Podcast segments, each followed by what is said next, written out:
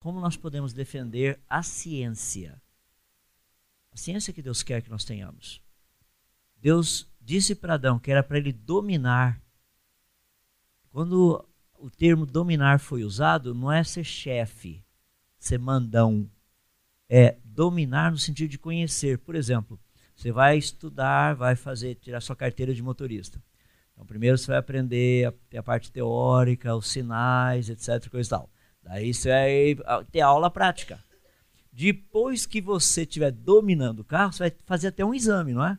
Se você realmente mostrar que você tem domínio, daí você recebe sua carteira de motorista.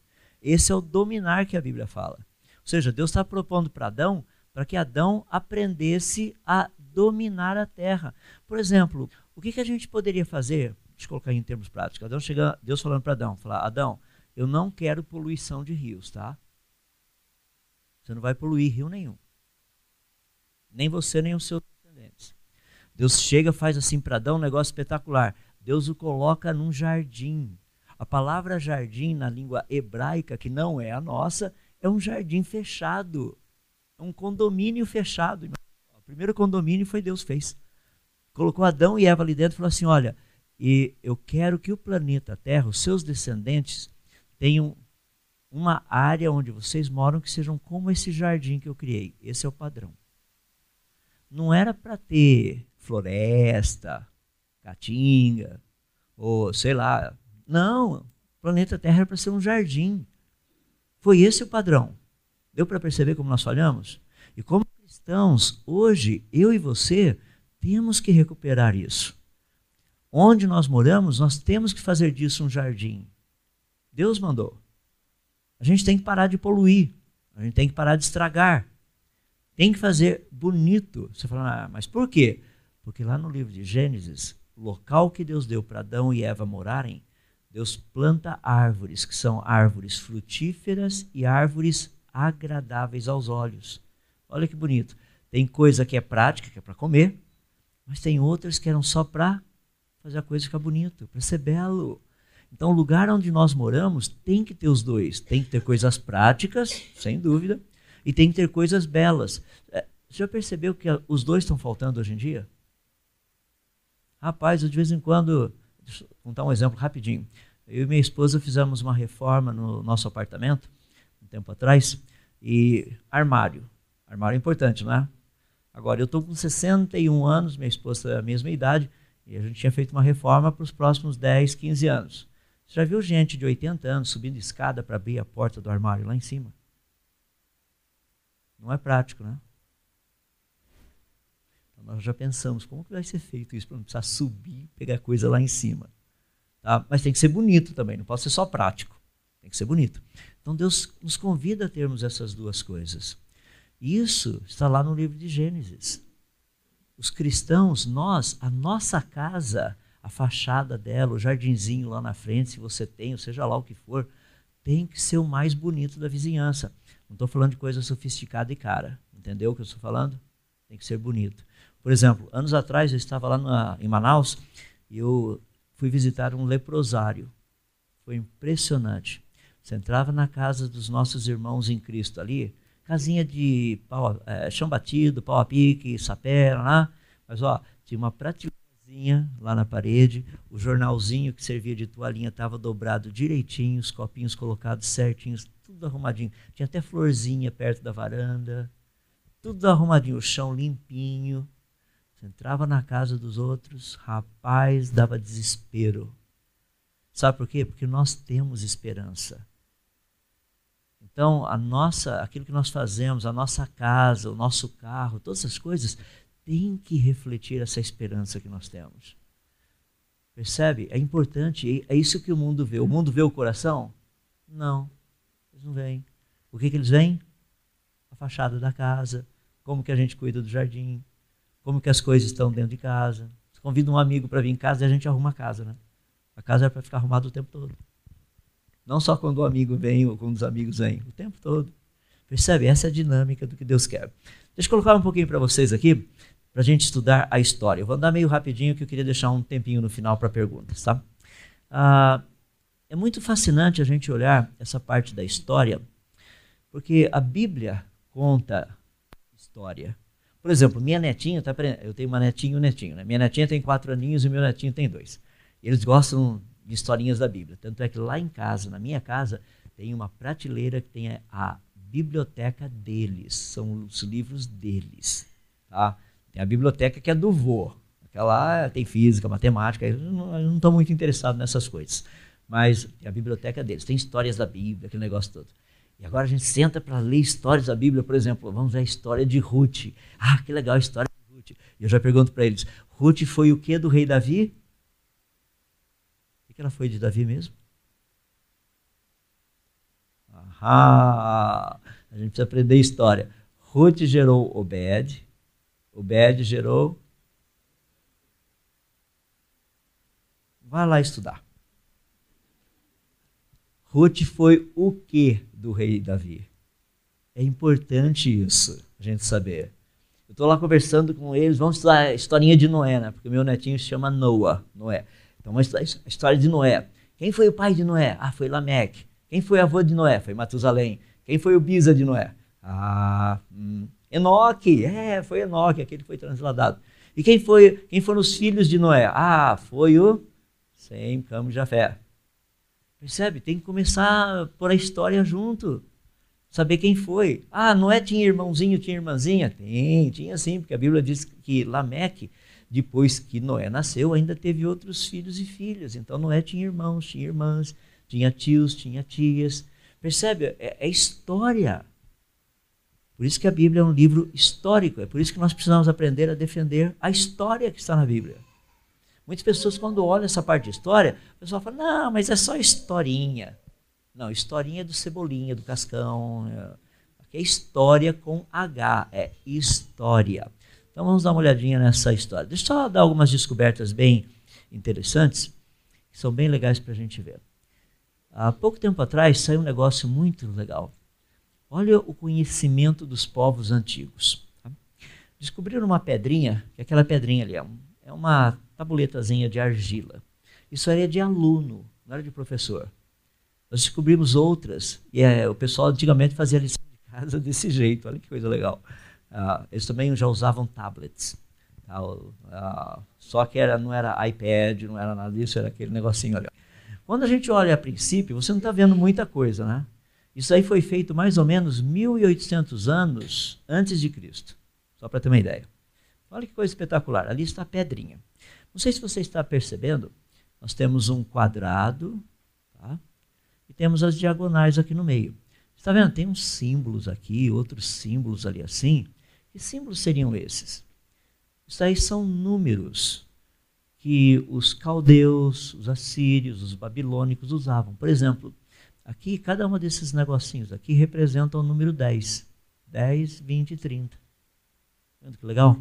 O outro aqui, esse é o número 1. Então você tem o número 1 aqui, olha lá de novo, mesmo ali, 1, daí você tem um outro número, 10, 20, então você tem o 20.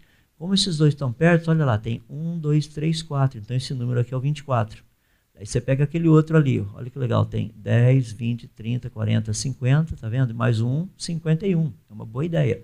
Daí você tem um outro ali, olha lá. Não era um pitu não, né? Então tá bom. Aí o outro lá, 10. Então a gente vai pegando aqui, ó. 1, 2, 3, 4, 40, mais 1, 2, 42. Que você tem 10, 20, mais 1, 2, 3, 4, 5, 25. Aqui você tem mais 1, 2, 3, 30, mais 1, 2, 3, 4, 5, 35. É assim que o pessoal escrevia, diferente dos nossos, né? Mas dá para a gente entender os números. Mas tem uma coisa aí que é diferente. Nós usamos base 10 para o nosso sistema. Então você começa com 1, 2, 3, 4, 5, 6, 7. Comecei errado. 0, 1, 2, 3, 4, 5, 6, 7, 8, 9. Daí começa o 1 e o 0, 1, 1, 1, 2, assim por diante. Tá? Eles tinham um outro sistema. O sistema deles é o que nós chamamos de sexagesimal. Era base 60. É o que a gente usa, sabe para quê? Hora, minuto, segundo. Você precisa de 60 segundos para fazer um minuto. E você precisa de 60 minutos para fazer uma hora. Esse é o sistema que eles usavam. Então, por exemplo, só para entender como é que funciona. Eu vou pegar 23 horas, 56 minutos e 4 segundos. Esse é o tempo que a Terra demora para dar uma volta em volta do seu eixo, porque ela é redonda. Tá? Porque ela vira em volta do seu eixo. Se ela fosse plana, ela não faria isso, mas ela, ela faz isso. Então, como que eu transformo esse número, que esse número aqui é base 60, é sexagesimal. Como que eu transformo isso em decimal? 24, alguma coisa. Quer ver que legal? A gente faz assim, ó. Você pega, 24 não, 23. Você pega o 23, daí você vai pegar o 56, divide por 60 elevado à primeira, porque é o primeiro número da série. Daí você pega o segundo, 4 dividido por 60 elevado ao quadrado, porque é o segundo número da série depois do primeiro. Tá? Então vamos lá. O número que você tem ali é 23,934444444444 é uma dízima periódica. Tá? Então, para transformar isso em decimal, você usa essa fórmula aqui, esse jeitão aqui, está lá embaixo. Agora vamos dar uma olhadinha o que, que os caras fizeram ali. Essa é a lição de casa, tá? Então, se a gente pegar aquele número de cima, eu já falei para vocês, é o número 30. Se nós pegarmos o número aqui de baixo, você tem o número 1, você tem o número 24, o número 51 e o número 10. E o outro que está lá embaixo, já falei para vocês também, esse aqui é o 42, esse é o 25 e aquele é o 35. Então vamos fazer uma continha aí só para ver, ter uma ideia. Sistema sexagesimal. Eu vou pegar essa sequência de números aqui, ó, 1, 24, 51 e 10. Vamos transformar isso daí em decimais. Né? Porque isso aí seria como se fosse ó, uma hora, 24 minutos, 51 segundos e coisa desse jeito. Tá? Vamos transformar isso aí tudo em decimal. Então, a gente pega o primeiro, 1, mais o 24 dividido por 60, mais 51 dividido por 60 ao quadrado, mais 10 dividido por 60 ao cubo. Na hora que você faz isso daí, o número é 1,4142, blá, blá, blá, blá, blá, blá, blá, blá. Bom, se você não estuda muito matemática, você só viu o número gente que curte matemática, você sabia que esse negócio daí é raiz quadrada de 2? Isso aqui, ó. Como escrever raiz quadrada de 2 em sistema sexagesimal? Daquele jeito ali, ó. Se você falar assim, eu não entendi nada, rapaz, você precisa voltar a estudar lá na Babilônia. Entende? Aprender um pouquinho. Agora, olha que coisa espetacular. Se eu pegar um triângulo, tá? Um triângulo retângulo. Cada um dos catetos, o valor for 1, qual o valor da hipotenusa? O pessoal conhece aí o teorema de Pitágoras. Raiz quadrada de 2, né? Que coisa doida. Já imaginou? Quase 1.200 anos antes de Pitágoras, os caldeus já sabiam como resolver triângulo retângulo em base 60. Eu tenho dó porque os nossos aluninhos aí, com base 10, o pessoal já fica tudo enrolado. Imagina a base 60. Ô filhinho, já decorou a tabuadinha com base 60? Ah, já, mas isso é fácil. Vamos pegar o exemplo, porque eu fico imaginando, por que, que eles deram esse exemplo, né? Lição de casa desse jeito. Vamos pegar o um número aqui de baixo, ó. 42, 25 e 35. Transformando isso aí de novo em decimal. 42 mais 25 dividido por 60, mais 35 dividido por 60 ao quadrado. Resultado, 42,4263, lá, lá, lá, lá. Olha que interessante. Se eu pegar um triângulo, tá? esse lado for 30, outro lado for 30, um triângulo retângulo, a base seria aquilo ali. É só para mostrar que eles realmente sabiam trabalhar com triângulos retângulos. Agora, por que, que eles escolheram esse exemplo? As pessoas falam, ah, essa é lição de casa. Não é. A gente que trabalha na matemática, rapaz, você vai ficar fuçando, fuçando, olhando, olhando. Você fala, que coisa, que, olha que coisa interessante. Quando a gente escreve um número em sexagesimal como aquele, o que aconteceria se eu colocasse um zero antes aqui? Daí seria zero mais 42 dividido por 60, mais 25 dividido por 60 ao quadrado. Esse 60 ao quadrado é, é pegar o 60 e multiplicar por ele mesmo. Tá? E mais 60 elevado ao cubo, é o 60 multiplicado por ele mesmo três vezes. Quer ver que interessante? Fica assim, ó. Olha aquele número que legal. Se eu pegar, colocar um zero aqui na frente. Daí dá 0,70710, blá, blá, blá, blá, blá. Para muita gente isso é só número. Para a gente que mexe na matemática, isso daí é o inverso da raiz quadrada de 2. Tem gente que não sabe nem o que é raiz quadrada. O pessoal fazia o inverso da raiz quadrada de 2. Já pensou? E, pessoal, eu estou mostrando para vocês um exemplo de um povo que viveu logo depois do dilúvio. Dá para ter uma ideia o que se conhecia antes do dilúvio? Porque isso é o que sobrou de conhecimento, tá? Imagina lá Noé fazendo os cálculos estruturais para a arca. Ah, sem nenhum problema, não precisava nem AutoCAD, já ia lá fazendo e tudo mais, colocava tudo ali assim, né? Isso aí não, vai ter um momento torsor nessa ponta aqui, o, o Shem, vai lá, vamos acertar isso aqui, ó. Tem que colocar uma mão francesa maior nesse canto aqui, porque senão vai quebrar o negócio. Percebe? Havia um conhecimento muito grande, só que é um pouquinho do que sobrou logo depois do dilúvio. Então vamos parar e pensar pouquinho, porque nós estamos vivendo uma crise muito grande hoje. Como que nós conseguimos datar eventos? Como é que você sabe há quanto tempo atrás algo teria acontecido? Porque existe um pouco de dificuldade, né? Por exemplo, você encontra um fóssil de um animal como esse aqui. Vocês estão aqui praticamente chapado do Araripe, nossa, tem fóssil que não acaba mais, a gente tropeça neles.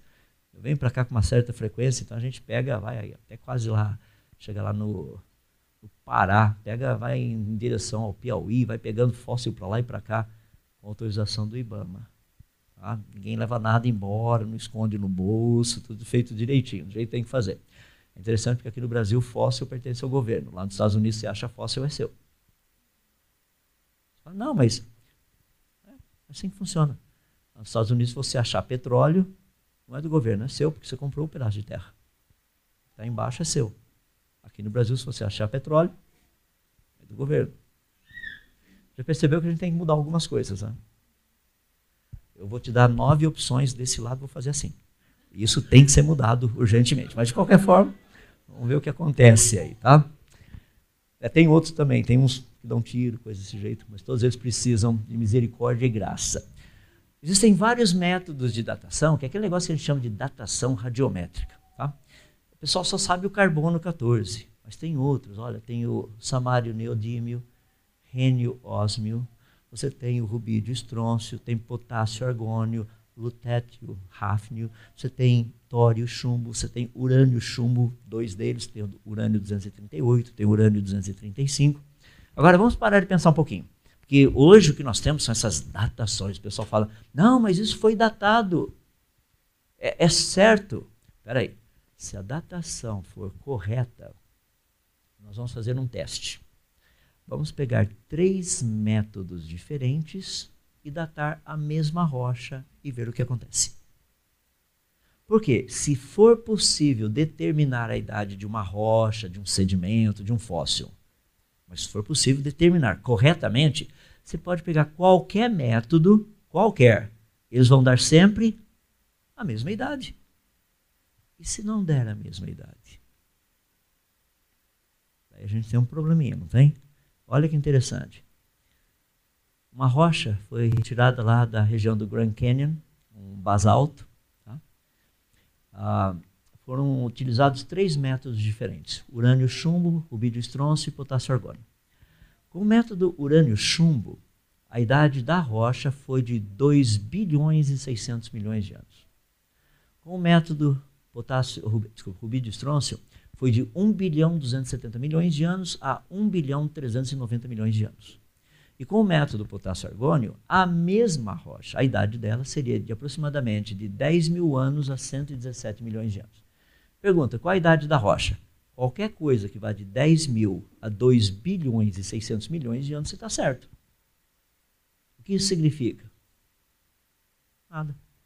Nós não sabemos qual a idade da rocha. Só isso.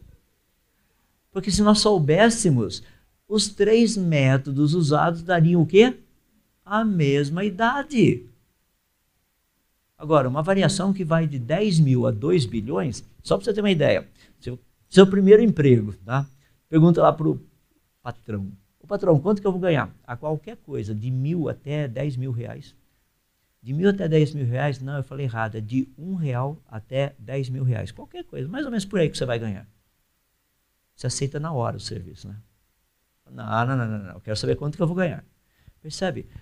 Esses são os problemas com os métodos de datação. Deixa eu dar mais um exemplo, só para você ter uma noção do tamanho do problema.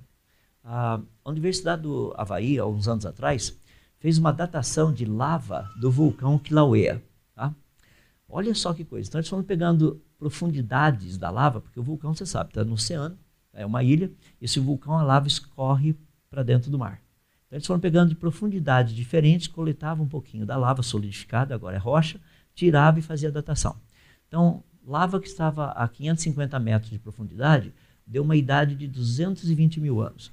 Lava 1.400 metros, 1.400 metros de profundidade deu 6,3 milhões de anos. Lava com quase 2 quilômetros e 600 metros de profundidade deu quase 43 milhões de anos. Você vê a lista toda, toda de mil, milhões, milhões, milhões, coisa desse jeito.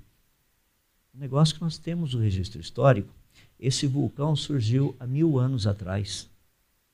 Agora, como um vulcão que surgiu há mil anos atrás podia ter lava de 220 mil anos? Um vulcão que surgiu há mil anos atrás ter lava de 43 milhões de anos. Deu para entender o problema da datação. Isso significa que toda a datação está errada? Não. Existem métodos que são bons. Por exemplo, o método de carbono 14 é um método bom até 5 ou 6 mil anos. Mais do que isso é difícil. Até 5, 6 mil anos ele funciona bem.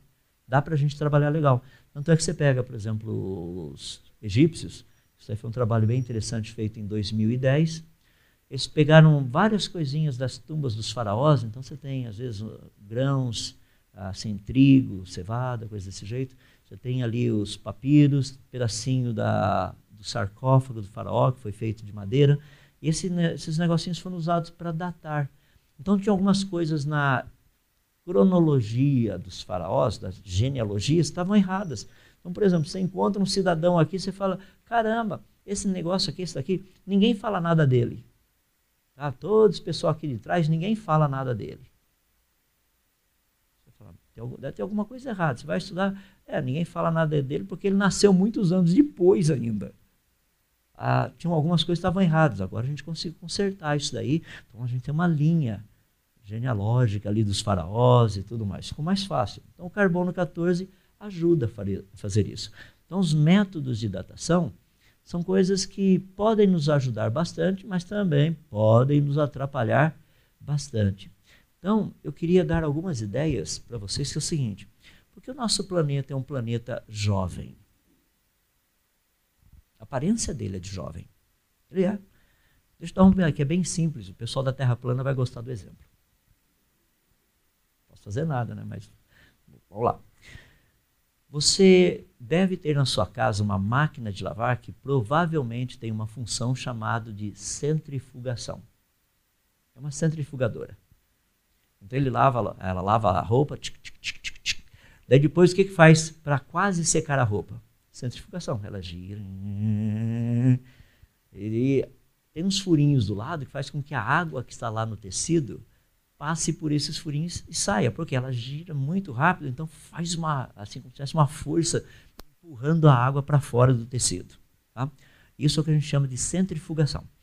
O planeta Terra gira em volta do seu próprio eixo a 1.700 km por hora. É tão rápido, mas tão rápido, que é a explicação do porquê tem tanta gente tonta no planeta, sabe? Ele gira muito rápido assim. Mas de qualquer forma, é o que acontece.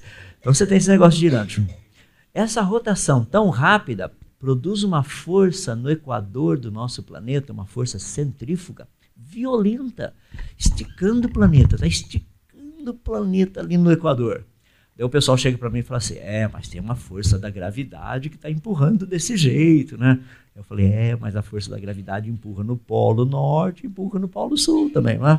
Então a força da gravidade que empurra aqui cancela com a que empurra ali a força da gravidade que empurra aqui cancela com a força da gravidade que empurra ali.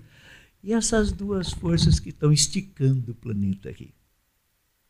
Se você pegar o diâmetro equatorial do nosso planeta, dá mais ou menos 12.300 uns quebradinhos.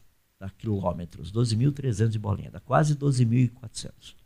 Se você pegar o diâmetro polar do nosso planeta, dá 12.370, quase 12.400 também. A diferença entre o diâmetro polar e o equatorial, o equatorial é um pouquinho maior, é só de 50 quilômetros a mais, comparado em quase 12.400.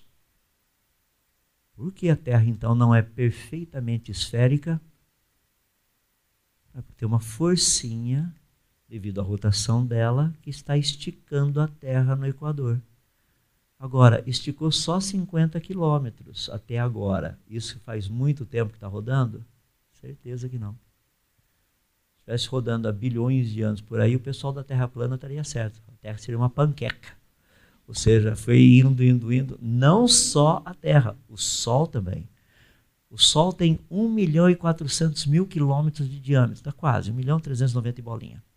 De diâmetro. Ele dá uma volta em volta do seu eixo a cada 26 dias. Rapaz, quer ter uma noção do tamanho do Sol? Lembra como achar o perímetro de um negócio? Espero que você lembre, né? É o 2πr, é o francês a coisa, né? O 2πr. Então multiplica pelo raio, tá? Só que duas vezes o raio é o diâmetro. Eu já deu o diâmetro, você multiplica por π, daí você tem uma noção da circunferência do Sol. Agora, qual a velocidade tangencial ali do Sol? Aí você pega esse negócio que eu dei, esses 1 milhão e 400 mil quilômetros, multiplica por π, divide por 26 dias, aí você multiplica, divide pelo número de horas, lá, lá, lá. Você ter uma ideia quantos quilômetros por hora o Sol está girando em volta do seu eixo. É maluco o negócio. Pergunta, por que o Sol é perfeitamente esférico? Faz pouco tempo que ele está girando.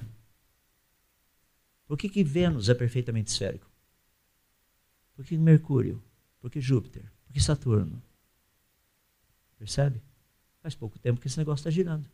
Se você pegar lá e começar a girar na máquina de lavar, tá? E, sei lá, o ciclo vai demorar 10 minutos. E depois de 10 minutos você sabe quão sequinho a coisa está. Depois você deixa girando um pouquinho, vai lá e pega e fala, nossa, está molhado, está pingando ainda. Faz muito tempo que está girando? Não. Quer começar a girar.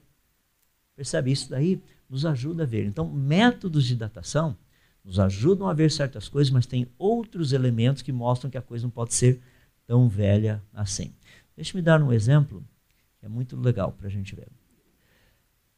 Sabia que a Lua está se afastando da Terra, né? Aproveite que logo, logo não vai ter mais Lua.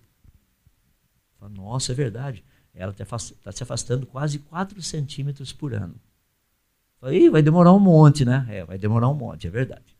Agora dá uma olhadinha como é que funciona isso. Ah, Isaac Newton, quando ele escreveu seu livro relacionado com a física que nós trabalhamos hoje, lá em 1687, fez um negócio espetacular. Ele mostrou, por meio de equações, que realmente a Lua deveria estar se afastando da Terra. Um pessoal que veio depois, né, uma turminha toda, lá nos anos de 1700 e pouco, eles já começaram a ver realmente a Lua está se afastando da Terra. E por que a Lua se afasta? Bom, vocês que moram aqui pertinho, vocês sabem probleminha das marés, né? Maré alta, maré baixa, maré alta, maré baixa, maré alta, maré baixa. É a Lua que faz isso. Então a Lua girando em volta do planeta Terra, ela atrai a água do planeta na sua direção. E assim funciona. Você pode ver que a, água está quase junto com a Lua, não é mais ou menos assim. Quando a Lua passa aqui em cima, a água sobe. Aqui tem uma velocidade de rotação da Terra que puxa um pouquinho a, a coisa um pouquinho para frente, mas eu não vou entrar nos detalhes. A gente estuda todo esse negócio. Estudando tudo isso aqui, você sabe quando que vai ter maré alta, quando que tem maré baixa, já viu que turista, quando vem para cá, não sabe nada disso. Né? Vai para a praia feliz da vida de manhã cedo, maré baixa. Ou então ele vai todo contentinho, maré alta. É só dar uma olhadinha, porque a gente sabe que hora, de que horas até que horas vai ser maré alta, maré baixa. Fala, mas como é que vocês sabem disso? É porque a gente conhece os ciclos. Nós temos até as equações. A gente já sabe até nos locais onde a flutuação da maré é bem, bem alta. Rapaz, tem uns lugares aqui no planeta que a flutuação da maré chega quase 14 metros de altura. A pessoa que legal? Você põe sua cadeirinha lá, daqui a pouco tem 14 metros de água em cima de você. Sentiu o drama, né? Então ali tem um mapinha. Nós sabemos como que funciona esse negócio. Como que a lua afeta a maré e como a maré afeta a lua também. É, é, é recíproco a coisa. Não é só a lua afetando a maré. Por quê? A lua faz uma força aqui na maré, então, no oceano, Daí o oceano sobe desse lado, está vendo ali, ó? A Lua está lá em cima, tá? Aqui, ops, a Lua está ali em cima, ó. E aqui você vendo aqui embaixo, aqui é o planeta Terra, ó. Desse lado é a maré alta e ali do outro lado a maré alta, aqui maré baixa, aqui maré baixa. Eu só exagerei só para ficar mais fácil de ver, tá? Então a gente tem as equaçõezinhas que mostram como é que funciona esse negócio. Tem essa maré aqui, essa água desse lado está fazendo aquela forcinha na Lua, a água do outro lado está fazendo aquela forcinha da Lua, o centro de massa da Lua está fazendo uma força no centro de massa da Terra, esses dois cancelam, mas essa forcinha aqui é maior do que aquela forcinha ali, então essa forcinha para cá é maior do que aquela forcinha para lá, e quando as duas forcinhas não são iguais, sobra massa vezes a aceleração, então tem uma aceleração desse lado aqui, se está aumentando a aceleração, o negócio está indo embora. Se você não entendeu nada, você é normal, fica tranquilo, fica sossegado, não precisa. Tá? Mas só para ter uma noção, a gente estuda esse negócio todo aí. Então nós temos as equações que mostram como essa coisinha funciona, lá, lá, e daí a gente tem um sisteminha que a gente fala de equações acopladas. Ou seja, pergunta: se a luz está indo embora, há quanto tempo atrás, lá no passado, ela teria que praticamente estar rolando na superfície da Terra? Se à medida que o tempo passa, ela vai indo, passa o filme ao contrário. Vai ficando cada vez mais perto. Dá para saber isso? Nós temos algumas equações aqui, se a gente juntar os pedacinhos, dá para resolver. Nosso problema para resolver isso aqui é, é, aquele negocinho ali, ó. Um DRDT. É a distância de afastamento da Lua. Então deixa eu resolver outro problema aqui que muitas pessoas me perguntam. O homem foi à Lua? Depende qual. Os astronautas da NASA eles foram. Por exemplo, Apolo 11 foi e levou esse negocinho aqui. Eu brinco com o pessoal, isso aqui é o LRRR Soares. Deixaram lá na Lua. Está funcionando muito bem até hoje. Eu conheci um tempo atrás. Isso aqui é o Laser Ranging Retroreflector. O pessoal fala, olha, mas olha a bandeira lá na Lua, tem vento. Não, não tem vento, meu amigo. É, tem uma pontinha ali em cima, tem uma haste aqui em cima para segurar a bandeira. Essa bandeira ficou dobrada 10 dias. Você vai pegar a bandeira e colocar pendurada, você quer que ela fique lisinha, lisinha, né? Mas nem só camisa dobrada na, na, na mala, quando você tira, fica lisinha. Então, a Apolo 11 levou um desses daqui, que é um refletor. Apolo 14 levou um outro também. Isso aqui fica mais fácil, ó, tá vendo a pontinha ali da bandeira? Uma haste ali em cima. Ah, das bandeiras que foram levadas tem Apolo 11, 12, 14, 15, 16, 17, lição de casa. Qual delas o mecanismo para ficar em pé ali não funcionou? Era liçãozinha de casa, procura na internet, você vai encontrar. Pensando que tudo é de graça? É, vai fazer pesquisa também, vai ler um pouquinho a respeito. Coloca lá qual haste das bandeiras deixadas na Lua não funcionou. Os caras não conseguiram clique, clicar, a bandeira está caída. Tá? Apolo 15 também levou um outro refletor desse. Por que, que eles levaram esses refletores? É simples, a gente manda um laser daqui da Terra, o laser bate na Lua e volta. A gente mede quanto tempo demorou para ir para voltar, mais ou menos uns quase 3 segundos. Ele vai e volta. Você mede direitinho o tempo para ir voltar, ir voltar, ir voltar. Você vai medindo, você sabe exatamente a distância. Resultado. que você tem antes era lá no McDonald Observatory, que eles faziam agora no Apache Point. Então nós descobrimos que a Lua está se afastando da Terra a 3 centímetros, 8 milímetros e 2 décimos de milímetro por ano. Super preciso, não é? E olha que legal. Então agora você tem todos os negocinhos daquelas equações que eu mostrei para você Olha o DRDT aqui agora. Agora a gente tem a taxa de afastamento da Lua. Agora é fácil, é só colocar ali e fazer as continhas. Tá? A gente pega as condições originais. Eu peguei em 2008, foi a última vez que eu fiz esse cálculo. Não mudou muito de lá para cá, são só 11 anos. Então não faz muita diferença não. A gente sabe que há 1 bilhão e 200 milhões de anos atrás, a Lua estaria tão próxima da Terra que a força da gravidade iria quebrar a, a crosta terrestre e esse negócio ia afundar no magma. Ou seja, o planeta Terra não teria vida há 1 bilhão e 200 milhões de anos atrás. Certeza. Tá? E o pessoal diz que vida surgiu nesse planeta há 3,5 bilhões de anos atrás. Eu falei, povo, vocês não sabem fazer conta, não é possível. É só fazer conta. Mas percebe como nós cristãos, geralmente a gente não chega para os nossos filhos e fala para assim: rapaz, vai fazer física, vai fazer química, vai fazer biologia. Funciona o contrário, né? Teu filho, tua filha chega tão animadinho e fala assim: Nossa, pai, eu vou estudar ciência. Dá dinheiro. É mais ou menos assim que a gente pergunta. Não, a gente tem que perguntar o seguinte: Foi para isso que Deus te criou? Vamos orar. Se Deus te criou para ser físico, vai ser físico. Até olhei uma foto bonita do Albert Einstein, de shorts na praia, está escrito assim, que físico. Mas é outro físico aquele lá. Né? É físico, físico, fazer física, estudar o universo, essas coisas. As pessoas chegam e falam assim, não, mas meu filho e minha filha, se eles fizerem física, ou fizerem química, fizerem biologia, já imaginou como é que vai sobreviver? É. Qual a resposta que Jesus deu para Satanás? Nem só de pão viverá o homem, mas de toda palavra que procede da boca de Deus. Deus te chamou para ser físico? Não seja outra coisa. Deus te chamou para ser químico? Não vá fazer outra coisa. Deus te chamou para ser biólogo? Não faça outra coisa. Vai fazer essas áreas. Minha filha do meio, ela chegou para a gente e falou assim: oh, vou fazer educação. Eu já sou mais liberal lá em casa, do bom sentido. Né? Minha esposa é mais tradicional. Ela que pergunta assim, mas dá, dá dinheiro isso? Ah, minha filha falou, ah, pai, ó, tô pensando em fazer, o que, que o senhor acha? Eu acho que você está no caminho certo. Quando você tinha dois aninhos, você sentava, colocava todos os ursinhos de pelúcia em volta e dava aula para eles. Eu acho que você está na direção correta. A minha esposa falou, mas ó, para e pensa. É, você precisa ganhar dinheiro na vida também. Não, fica sossegado. O que, que a Bíblia diz? Que se você for o melhor na sua área, rapaz, você vai até mesmo servir aos reis. Então foi lá minha física, minha filha, minha filha foi fazer educação. Educação primária ainda. Daí minha esposa quase surtou. Nossa, dá, dá aula para criancinha. Né? Não, mãe, eu vou dar, vou fazer assim. Tá. Vou resumir a história. Tá? Foi, estudou, fez o curso dela, foi lá para os Estados Unidos ainda, fez o curso dela. Daí, depois de ter feito o curso, veio trabalhar aqui no Brasil.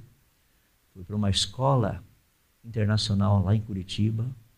E a especialização dela no curso universitário é novas tecnologias na área de ensino, onde ela se especializou. A escola inteirinho só com o livro, chega a Joyce, muda tudo para iPad. Agora não precisa levar uma pilha de livro, só vai com iPad, um tabletzinho. Tudo lá dentro. Foi fazendo o trabalho e fez o trabalho dela, quatro anos trabalhando lá em Curitiba. No quarto ano, ela recebeu um prêmio da Apple de computadores da melhor educadora da América do Sul. Ganhou uma passagem grátis, foi lá para os Estados Unidos para receber o prêmio dela. Dois anos depois, a escola a convidou para ir para os Estados Unidos trabalhar lá, para fazer toda a parte de currículo nessa área da educação.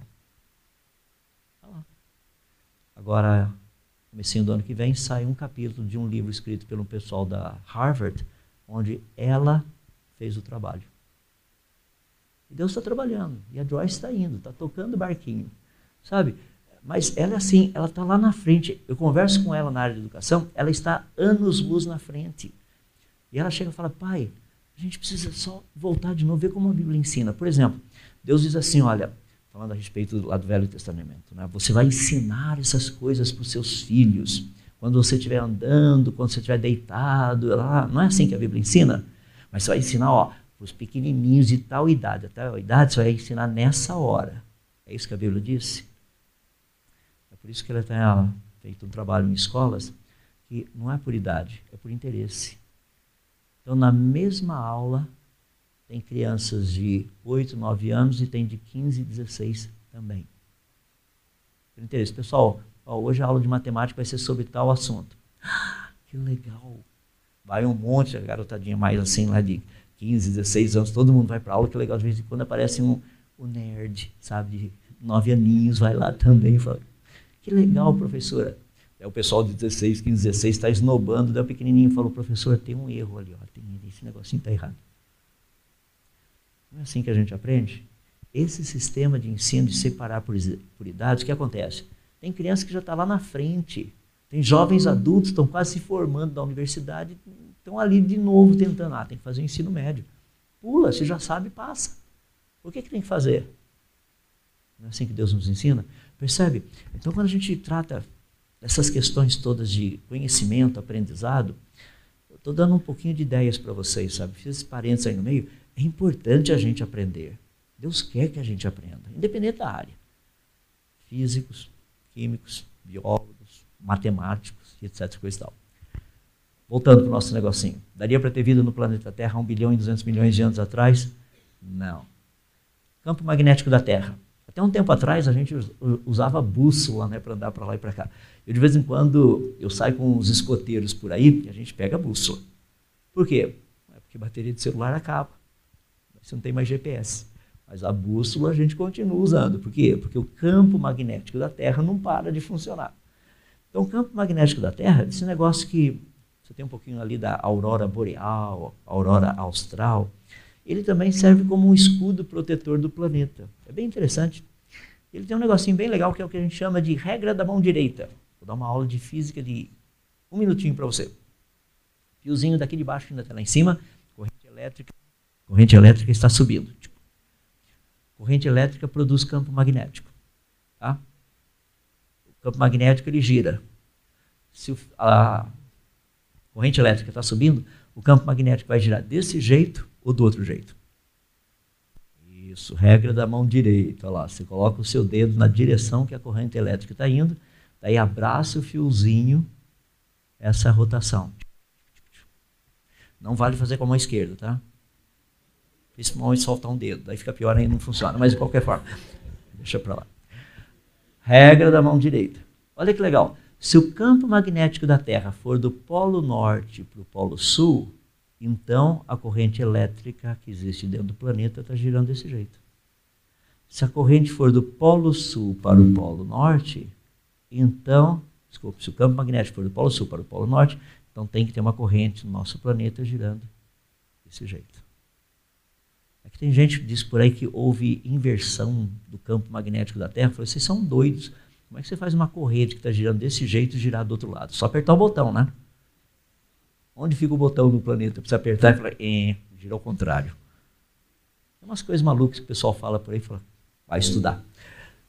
Olha que legal, a gente conhece bem esse campo magnético, tem uma informação básica dele, nós sabemos como que ele funciona, falei o polo norte, polo sul magnético, que é o oposto do polo norte, polo sul geográfico. O campo magnético da Terra, ele tem uma parte que a gente chama de bipolar, é desse lado aqui, ó, uma parte quadrupolar, que é aquela que você está vendo, e uma outra que é a octopolar. E o que nós temos são satélites que estão medindo a intensidade dessas quatro, desses três aí. Olha lá, porque nós sabemos que a parte bipolar está perdendo energia, então as outras estão ganhando energia.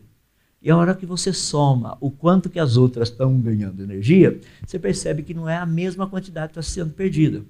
Sabe quando você vai fazer aquele acerto de conta? O quanto entrou e quanto saiu? E não bate. Teve caixa 2. Não é mesmo? Tem, tem, que ter um caixa 2 em algum lugar por aí, porque não é possível. O que entrou e o que saiu não bate. Então tem que resolver o problema. É o que a gente percebeu que o planeta Terra tem um problema de caixa 2 também. Ou seja, a, campo magnético da Terra ele está diminuindo, ele está perdendo intensidade. Isso é uma descoberta assim, relativamente recente, não faz muito tempo isso. A gente sabe até mesmo como que ele está perdendo. Em outras palavras, o campo magnético da Terra está perdendo tanta intensidade que há 40 mil anos atrás ele teria uma intensidade igual à do Sol. Não daria para ter vida no planeta Terra. Percebe? Só mais uma. Ah, quando a gente estuda uns cristais que tem por aí nas rochas da crosta terrestre, tem um deles que é bem simpático. Ah, esse negocinho a gente encontra bastante granito. No granito, no granito tem uns negocinhos brilhantes, né? parece até diamante o negócio. É o que a gente chama de cristais de zircônio. É o silicato de zircônio. Inclusive, quando você compra, sabe aquela, aquele relógio Rolex que você consegue comprar o pessoal vendendo por aí? Que é legítimo, original, com diamantes e custa 10 real. Você sabe que os diamantes são todos verdade, né? Não tem dúvida. Todos diamantes. Não, está falando isso aí, de silicato e zircônio. Não que não tenha valor, mas é diamante.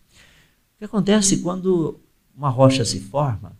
Ela forma esses negocinhos ali dentro também, só que alguns átomos de zircônio são repostos por átomos de urânio. Olha que interessante. O átomo de urânio ele se desintegra. Ao desintegrar, ele forma um elemento químico que tem dois prótons e dois nêutrons. Esse negócio pega dois elétrons que estão soltos por ali, vira o gás hélio.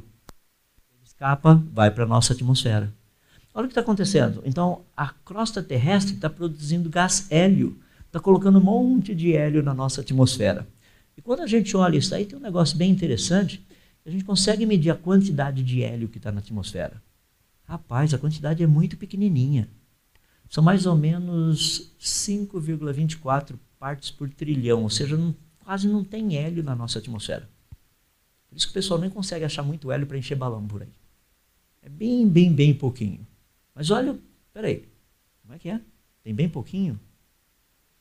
Seria possível a gente calcular o quanto que de hélio que é produzido, como que o gás hélio consegue escapar da rocha para chegar na nossa atmosfera? Será que a gente sabe, se pegar uma rocha, quais são esses valores para que o gás escape? A gente tem as equações, né? Inclusive essa daqui também. a gente sabe como que esse negócio escapa e vai parar na atmosfera. Sabe o que é legal? Nós fizemos uma continha bem simples. A gente sabe o que, quanto tem na atmosfera, a gente sabe o quanto está escapando indo para a atmosfera. Pergunta: quanto tempo demoraria, em termos de anos, para ter essa quantidade que agora está na atmosfera. Só isso. A gente saiu por aí, pegamos a informação, medimos, colocamos nos nossos gráficos. E sabe o que é interessante? A quantidade de hélio que tem na nossa atmosfera equivale a 6 mil anos de desintegração atômica de urânio em chumbo nos cristais de silicato de zircônio. Rapaz, e agora? O planeta é jovem. Ele não pode ser velho. O problema maior que nós temos com isso, eu só estou dando umas ideias, questão de métodos de datação. Quando a gente pega, pega, por exemplo, a história humana, nossa, rapaz, a gente ouve umas coisas assim tão interessantes com a teoria da evolução, né? Deixa eu pegar o principal deles, que é o que o pessoal mais fala, que é a Lucy. Já deve ter ouvido falar, né? A Lucy foi antepassado do ser humano. Eu falo, da minha família não. Ninguém tem rabo na família. Todo mundo lá, eu conheço meus avós, conheci meus avós, tenho foto dos bisavós. Então os pessoal chega e fala assim, não, mas nós evoluímos.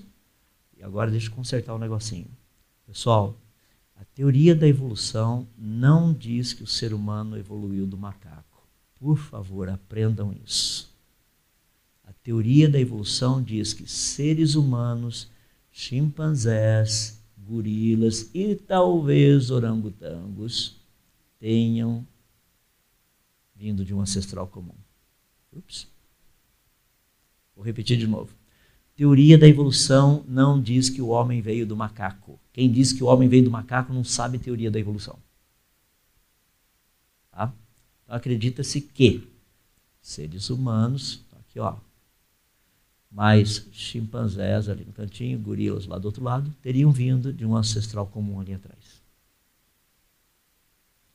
Por que, que isso é importante? Porque tem muitos cristãos por aí que dizem o seguinte: mas se essa teoria da evolução que diz que veio, o homem veio do macaco, se o homem veio do macaco, como é que ainda tem macaco? Pessoal, isso daí é atestado de ignorância. Por favor, se você usou esse argumento, Chega para Deus hoje. Eu vou pedir nem ficar de joelho, se prostre no chão. Peça a Deus por graça e misericórdia. Fala, Senhor, me perdoa. Sabe por quê? É usar um argumento que não tem nada a ver. Nada a ver. E é legal a gente fazer isso. Olha que coisa interessante. Anos atrás, eu estava falando numa igreja e eu falei a respeito disso. E foi muito legal o testemunho de um garotinho. A mãe dele falou, inclusive, depois. Chega no, no final de semana, falando lá na igreja. Na segunda-feira o menininho está lá na escola e a professora diz assim: Ah, ó, hoje a gente vai ter aula. Ah, aquele negócio, aquela conversa. E hoje nós vamos aprender que o homem veio do macaco. O menininho, na hora, falou assim: Professora, não. O homem, ó, os chimpanzés e os gorilas teriam vindo de um ancestral comum. Ele usou o linguajar certinho. A professora, nossa, que legal. falei, aprendi lá na igreja. Esse joga no meu time, assim mesmo. Ele falou: não, mas lá na igreja vocês ensinam a teoria da evolução. Ele aprendeu direitinho. Não, nós aprendemos na igreja o que a teoria da evolução fala da evolução. E isso corretamente. O que ela, não que ela fala correto, mas a gente sabe exatamente o que ela ensina. Sabe? Tem muita gente que chega para mim e fala assim: não, os evolucionistas são todos uns idiotas. Fala assim: quantos doutorados você já tem na sua. pendurado lá na sua parede mesmo? Você já fez uma universidade, já fez um mestrado, já tem um doutorado para dizer que eles são idiotas, para dizer que eles são ignorantes, ou seja lá o que for. Percebe? Então a gente precisa aprender a verdade. Então quero usar um exemplo prático aí da Lucy. Olha que coisa fascinante quando a gente estuda a Lucy, que segundo a teoria da evolução, teria sido um antepassado do ser humano. Tá? Aqui você está vendo o crânio da Lucy, essa partezinha amarela a gente não tem. Tá? A gente não, nós não achamos. Então só tem aqueles pedacinhos. Então usamos a partezinha amarela, que é massinha, para colocar para ter uma noção. Então a Lucy, praticamente, o crânio dela, teria um volume de aproximadamente de 380 a 430 centímetros cúbicos. Mas esse é exatamente também o volume dos crânios do chimpanzé. Então o pessoal fala, ah, mas essa parte aqui é, é, diferente do chimpanzé, é diferente porque a gente não tem o resto. Então lembra que esse pedacinho amarelinho ali, isso se chama criatividade do cientista. A gente não tem a peça que está faltando.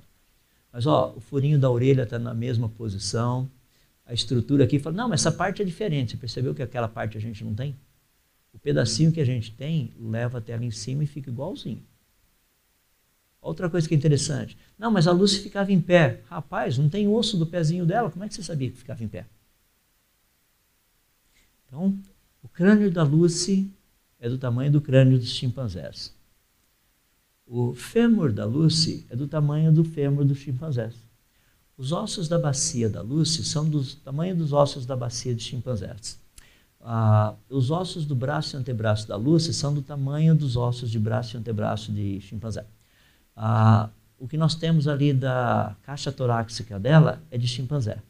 Portanto, a conclusão é que a Lucy teria sido. Não, antepassado de ser humano, rapaz. A gente dá risada, mas isso é a realidade. A Lucy, ó, publicação científica de 1983, 83, tá? 36 anos atrás, o pessoal já tinha eh, descoberto que a Lucy foi provavelmente um chimpanzé ou um microgorila extinto. 36 anos atrás. Então dá para ter uma ideia do problema que a gente enfrenta aqui. Então por que, que a história é algo fascinante para a gente? Como que a gente consegue trabalhar a história da Bíblia dentro do nosso contexto. Então, eu quero dar algumas ideias básicas, eu já citei para vocês agora de pouco, na, quer dizer, no começo da outra palestra. A Bíblia faz afirmações históricas. Olha lá. A Bíblia fala de rios que existiram, que a gente conhece. A Bíblia fala também de mares que existiram, nós os conhecemos. A Bíblia fala ainda de cidades que existiram, nós as já encontramos.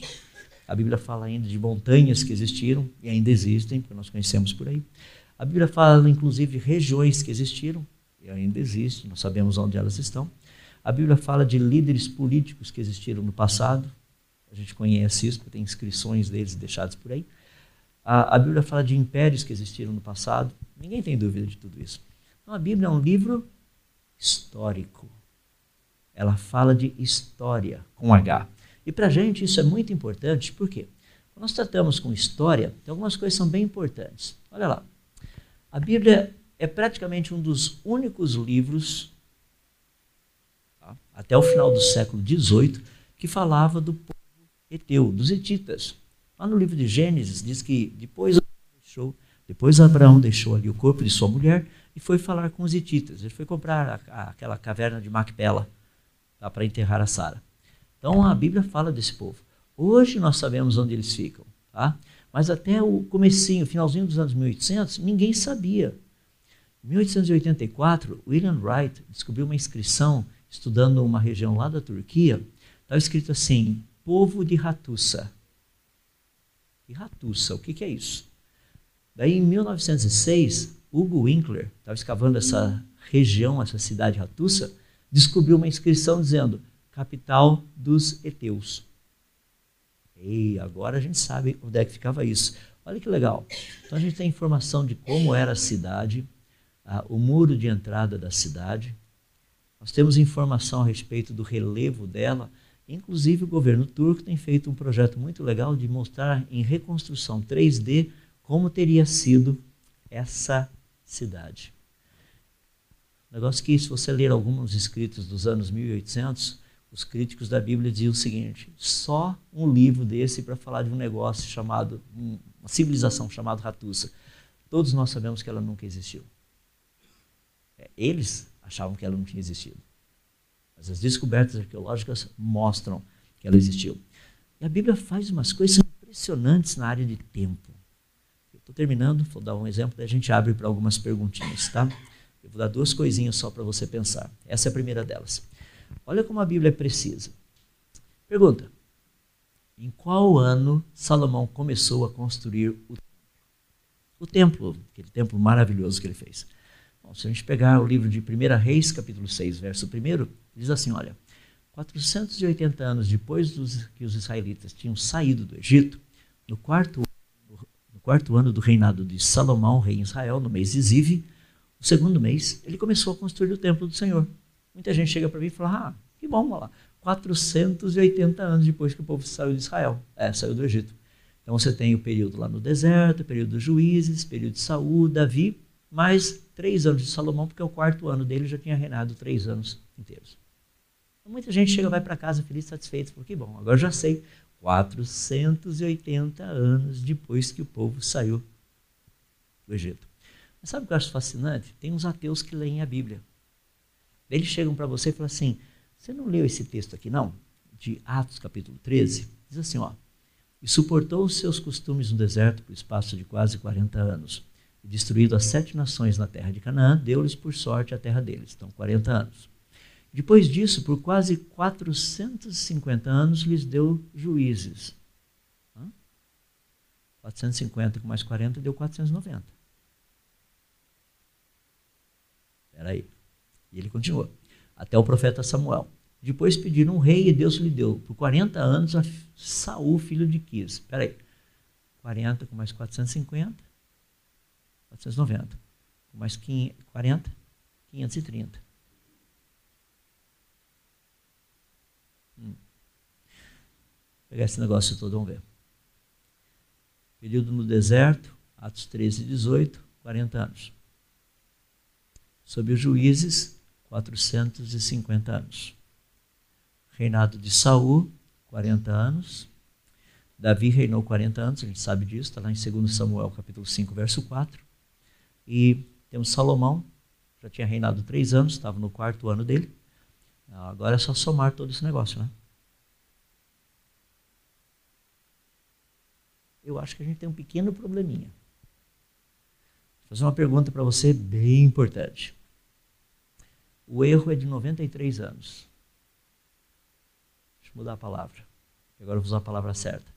A diferença é de 93 anos. E agora, o que, que a gente faz? Ah, vou deixar você responder o meu amigo que é ateu. Poxa, se a Bíblia em quase 500 anos errou em 100, como é que você pode confiar no resto?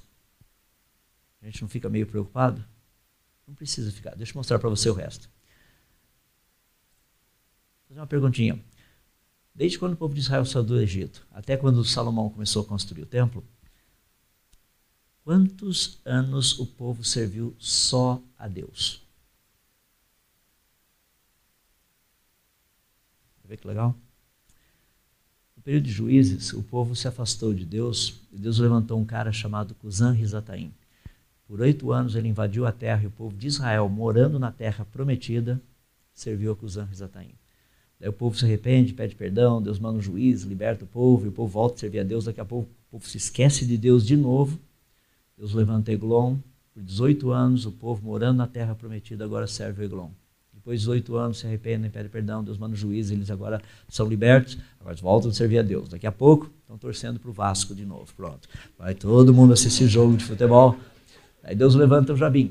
Nem falei do Corinthians, tá? Mas uh, Deus levanta Jabim. Por 20 anos, Jabim invade a terra, agora o povo está servindo esse Jabim. Depois de 20 anos, o povo se arrepende, pede perdão, Deus levanta um juízo, o juiz liberta o povo, agora o povo volta a servir a Deus. Eles falam, nós não vamos ser mais vascaínos, eles vão ser, já viu, vão torcer para o Flamengo, para o Mengão. Aí Deus levanta os midianitas. Por sete anos os midianitas invadem a terra. Agora o povo de Israel morando na terra prometida tem que servir os midianitas. Depois de sete anos se arrependem, pedem perdão. Deus levanta um juiz, os liberta. Agora eles voltam a servir a Deus. Aí não tem jeito. Eles viraram corintianos, daí Deus precisou mandar os filisteus para 40 anos tentar libertar o povo. Né? 40 anos o povo lá servindo aos filisteus. Depois de 40 anos, Deus levanta Sansão. Sansão, vocês conhecem a história. Aí o povo volta a servir a Deus. Pergunta: quantos anos o povo serviu a um outro Senhor durante todo esse período que eles moraram lá? 93 anos, né? Só fazer a continha. Você percebe por que Deus coloca números na Bíblia? Você pegar sua calculadora e fazer conta. Não adianta só ler, tem que fazer conta. Na hora que você faz conta, você entende. Ou seja, Deus tem duas maneiras de contar a história. Uma delas aqui, ele contou quanto tempo o povo de Israel morou na terra prometida servindo a ele. O outro, quanto tempo o povo morou na terra prometida servindo a ele ou não. Vou fazer uma pergunta. Se Deus for somar todo o tempo da sua vida, quantos anos daria o tempo que você o serve? Sabe aquela segunda-feira chuvosa? Você vai trabalhar porque você tem que pagar a conta? Você não vai trabalhar porque é para o louvor da glória dele. Sabe aquela sexta-feira assim que. Ainda bem que está chegando o fim de semana, né? Mas você não está trabalhando na sexta-feira para o louvor da glória dele. É porque a gente tem conta para pagar, senão a gente vai ser, vai ser despedido, sabe? Dá para perceber como que o que Deus espera da gente? Eu estou fazendo isso é para o louvor da glória dele. Eu trabalho não porque eu vou receber um salário. Eu trabalho porque Deus me mandou trabalhar. O salário é consequência. E a gente faz bem feito, né? Porque a gente faz para Deus. Mesmo quando o patrão é chato, né? Sabe aquele funcionário legal você está pagando para ele, ele fica no Facebook o tempo todo? Por favor, não fique no Facebook. Isso envergonha a Deus. Vai trabalhar. Não, mas eu vou receber uma mensagem. Você já recebeu mensagem lá do alto. Trabalhe. Você não precisa de outra. Está esperando que Deus vai mandar o quê? Um asteroide cair na sua cabeça com uma plaquinha. Trabalhe. Percebe? Dá para ver como que Deus trabalha com a história? Essa é a primeira coisinha que eu queria que vocês entendessem. Deus tem maneiras diferentes de contar a história. Deixa eu colocar uma segunda, que é muito importante para a gente entender. Daí eu termino, estou abrindo para perguntas. São as genealogias que existem na Bíblia. Eu sei que muitos cristãos começam bem, bem animados, né? Vou ler a Bíblia esse ano. Assim, aquela animação. Então começam lá, Gênesis 1, 2, 3, 4. Ih, rapaz, chegou na metade do 4, a genealogia de Caim. Caim gerou não sei quem, esse não sei quem gerou não sei lá o quê. É, daí você fala, pula, capítulo 5. Pior ainda, genealogia de Adão através de Sete. O capítulo inteiro Nasceu, cresceu, gerou, morreu. Nasceu, cresceu, gerou, morreu. Já entendi, pronto, vamos para o capítulo 6. E vai lendo, né? vai bem. Chega ali no capítulo 11. Ixi, rapaz, começa tudo de novo. Descendente de Noé, descendente de Noé, através de, de Sem. E a gente pula as genealogias. Algumas ideias bem interessantes. Isso aqui é um pouquinho das genealogias, tá? Indo praticamente do, da criação de Adão até Abraão. Só para você ter uma noção, Vou colocar algumas coisinhas só para você ver. Ah, de Adão até o nascimento de Abraão, isso aí segundo os cálculos que os judeus fizeram, teria 1948 anos. Então as datas judaicas para Abraão seriam essas daqui. Ó. Abraão teria nascido no ano 1812 a.C., teria morrido no ano 1637 a.C. Então, de lá até aqui, você teria que pegar isso daqui, 1948, soma com mais isso daqui, então chegaria no ano 3760, ou seja, daí você tem que somar com 2019, você chegaria no ano 5.779, que você sabe que mudou agora semana passada, agora é 5.780, é o ano que os judeus estão. O problema é que tem umas coisinhas aí que você tem que acrescentar, é que literalmente Abraão, ele nasceu não no ano 1948, mas ele nasceu no ano 2008. Tem um errinho de 60 anos que eles erraram ali. Estão faltando esses 93 anos no meio do negócio eles não calcularam também. E Jesus nasceu praticamente no ano quinto antes de Cristo. Como é que pode isso? Nasceu antes dele ter nascido? Não, é que Herodes morreu no ano 4 antes de Cristo. E Herodes perseguiu os menininhos lá, as criancinhas. Então Herodes, Jesus tinha que ter nascido antes de Herodes morrer. Como nós sabemos que Herodes morreu no ano quinto, no ano quarto antes de Cristo, Jesus tinha que ter nascido antes disso. Você fala, aí rapaz, isso é confuso. É confuso que a gente tenta colocar os dados da história. Na verdade, a gente deveria estar no ano 5000, é, desculpa, 2024. Mas já imaginou trocar todos os calendários? Ia ficar mal confusão. Então deixa do jeito que está mesmo vamos continuar a tocar o barquinho. Agora, se nós fizermos todos os cálculos tá, ah, de Abraão praticamente até agora, nós entramos no ano 5938. Aqueles que acham que o mundo vai acabar no ano 6000, você sabe quanto tempo você tem pela frente. Né? Então, corra. Está quase chegando lá. Eu só disse isso porque, segundo o calendário bíblico, nós devemos, o planeta Terra tem mais ou menos 6 mil anos. É interessante que o assírio fala isso também, hindu, os maias, olha o hindu e o maia. Esses dois calendários são muito interessantes. Eles mostram, eles começaram a contar uma data praticamente na época do dilúvio, ou seja, para eles a civilização deles deve ter começado logo depois do dilúvio. Então bate com as idades bíblicas. Então só para a gente encerrar, quero colocar isso para você pensar. Essas são aquelas tabelinhas que dão trabalho fazer, daí todo mundo tira foto. Mas tudo bem, não tem importância. Estou brincando, não pode tirar foto. É para isso que está aí mesmo. Alguém tem que estudar e fazer o negócio. Né? Então, olha lá, no primeiro ano, ano zero, Adão e Eva foram criados. Daí já resolve todo o problema, porque Adão e Eva não tinham umbigo, certo? Eles foram criados. Umbigo é para quem nasce. Então, olha lá. Então você tem o nascimento de Sete, que se deu 130 anos depois da criação de Adão. 105 anos, ou seja, quando Sete tinha 105 anos, nasceu Enos, então isso foi no ano 235. Olha que coisa legal se você pegar a genealogia e começar a colocar dessa forma. Está vendo aqui embaixo? 930 anos foi quando Adão morreu. No ano 874 nasceu Lameque, pai de Adão. Ou seja, Lameque tinha 56 anos de idade quando Adão faleceu. Já pensou que legal? Lameque conversando com Adão pessoalmente, falando: Adão, conta de novo aquela história. Eu vou te contar. Ó, primeiro você está vendo que eu não tenho umbigo, eu fui criado. A dona Eva também, mas não vou pedir para levantar a camiseta dela. Mas de qualquer forma, eles foram criados. Adão conta toda a história para Lameque. Olha o pai de Lameque, que foi uh, Matusalém.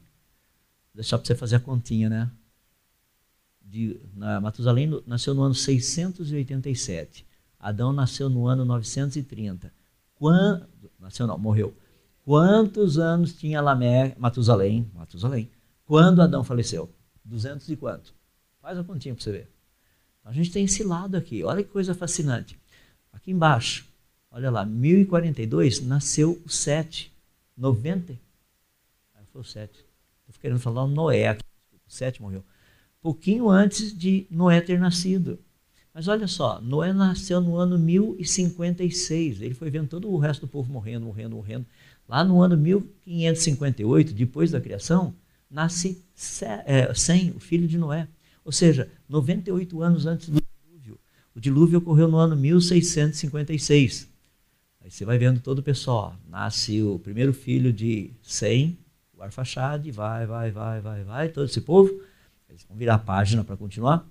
Você tem lá do outro lado, olha lá que legal, todo o pessoal vem, vem, vem. Opa, morreu Noé, 2006. Nasceu Abraão, 2008.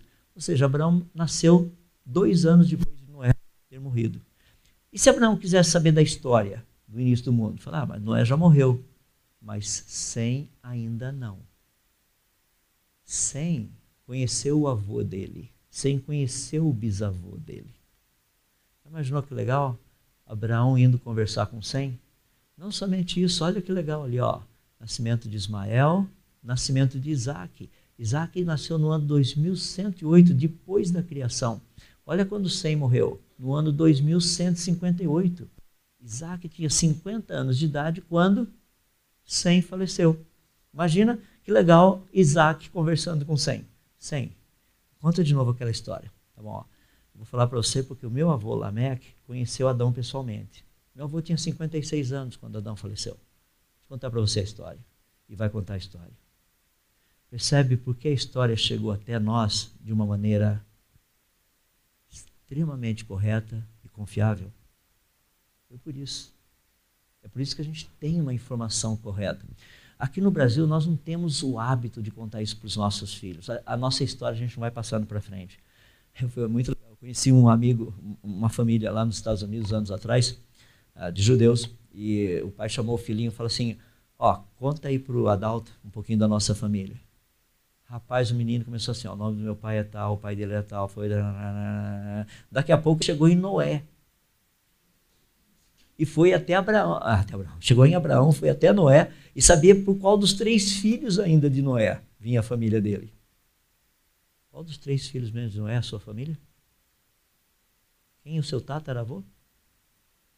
Ele veio da onde mesmo? Que cidade? Que lugar? Eu tenho tataravô? Tem, você tem, certeza. Percebe? Nós não temos esse hábito de passar para as nossas gerações esse tipo de informação. A gente não faz isso. Mas o pessoal da Bíblia fazia.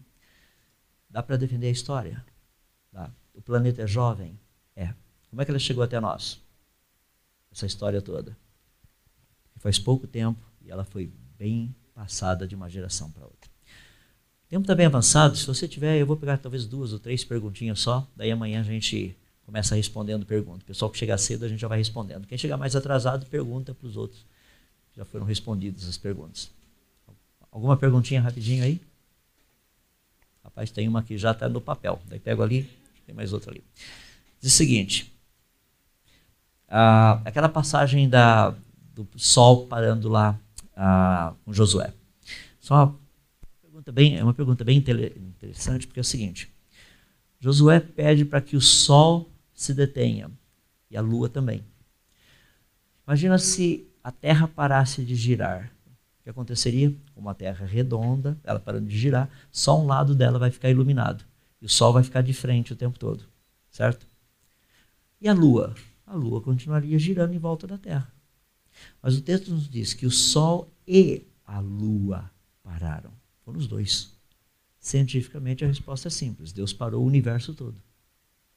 Agora vamos fazer uma pergunta bem simples. Para Deus o que é mais difícil, parar o planeta ou o universo? Tanto faz. Eu sei que dá mais trabalho parar o planeta, porque ia causar um monte de problemas. Imagina só, Deus pisa no freio do planeta, o Oceano Pacífico passa por cima da gente, né? Inunda todo mundo. Momento de inércia. Tá? Agora, se ele para o universo todo, está tranquilo. Não tem problema. A gente não tem o Oceano Pacífico passando em cima da gente, o Oceano Atlântico entrando lá pela Europa, Ásia, África e tudo mais. Então foi praticamente o sistema todo. Seria bom né, se o pessoal acreditasse em reunião de oração desse jeito, já pensou? Pois não. Não pode? Quer falar? Vai lá. Uma explicação sobre a criação das, racha, das raças e seus países. Porque na África, aqueles com mais melanina.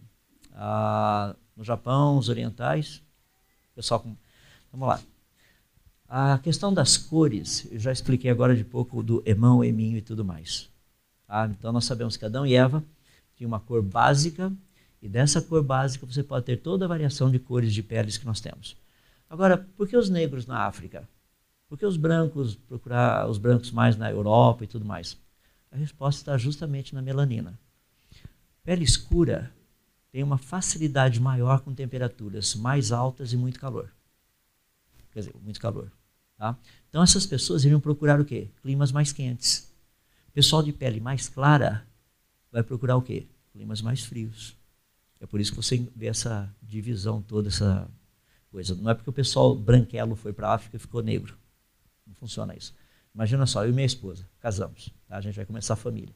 Então a gente fala, nossa, que legal, somos branquinhos, né? Vamos para a praia.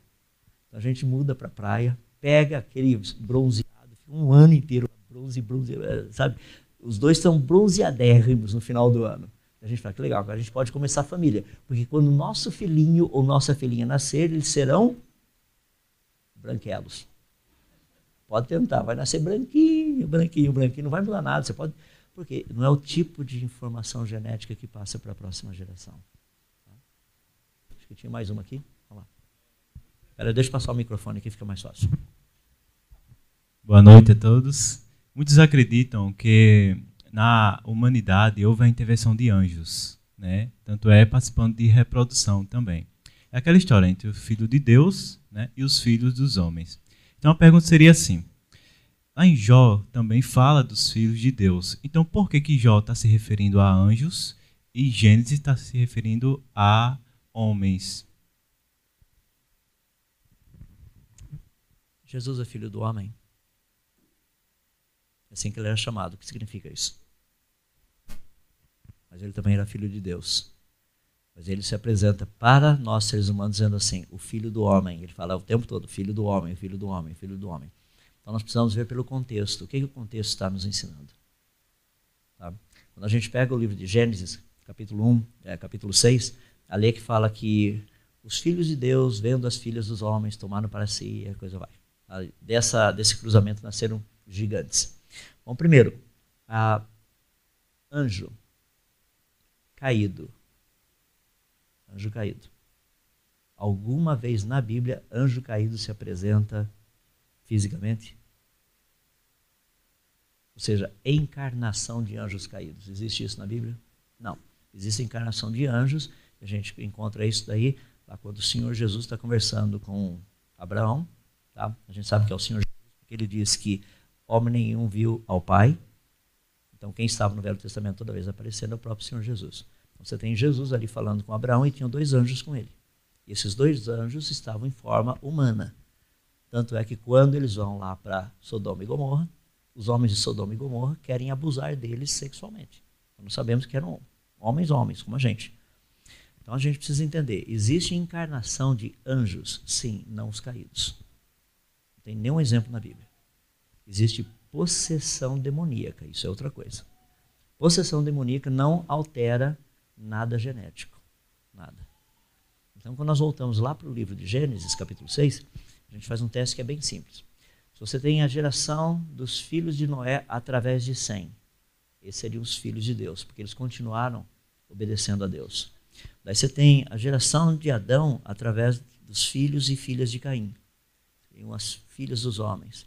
É muito interessante porque geneticamente, quando você pega essa árvore genealógica que se divide e depois voltam a se cruzar através do casamento, você tem, dependendo do material genético, gigantes ou anão, anões. Essa é a razão do porquê você encontra ali em Gênesis capítulo 6 os gigantes. Tá? Quem não acredita nos gigantes pode pegar os Transformers daquele filme Noé. Também outra opção ali. Tem, não sei se você assistiu, né? Tem os Transformers, achei super legal. Mas de qualquer forma, isso é outra história. Ou seja, procura ver o contexto, porque Jesus ele se apresenta como filho do homem, mas ele também se apresenta como filho de Deus. O texto que a gente pega lá no livro de Jó, quando está falando dos filhos de Deus que eles se regozijavam alegremente, Ali está falando de um contexto que, pelo contexto, parecem ser os anjos. Tá? Então, sempre para você saber o que é, quem é, a gente tem que ler o contexto. Não é interessante que Deus escolheu para a gente aprender sobre a palavra dele desse jeito? Ler o contexto? Por quê? Porque ele quer que a gente aprenda pelo contexto. Senão a coisa fica complicada. Imagine se você pega coisas isoladas. Só para terminar. Você chega e fala, Senhor, qual a tua vontade para a minha vida? Abre um texto, põe o um dedinho lá, Judas foi e se enforcou. Fala, Senhor. Aí você ah, vira um pouco umas páginas, põe o dedo, vai tu e faz o mesmo. Daí você vira mais um pouquinho, o que tens para fazer, faz depressa. Percebe? Não é assim que a gente estuda a palavra do Senhor Deus. Nós estudamos pelo contexto, a gente vai vendo o que o texto está falando.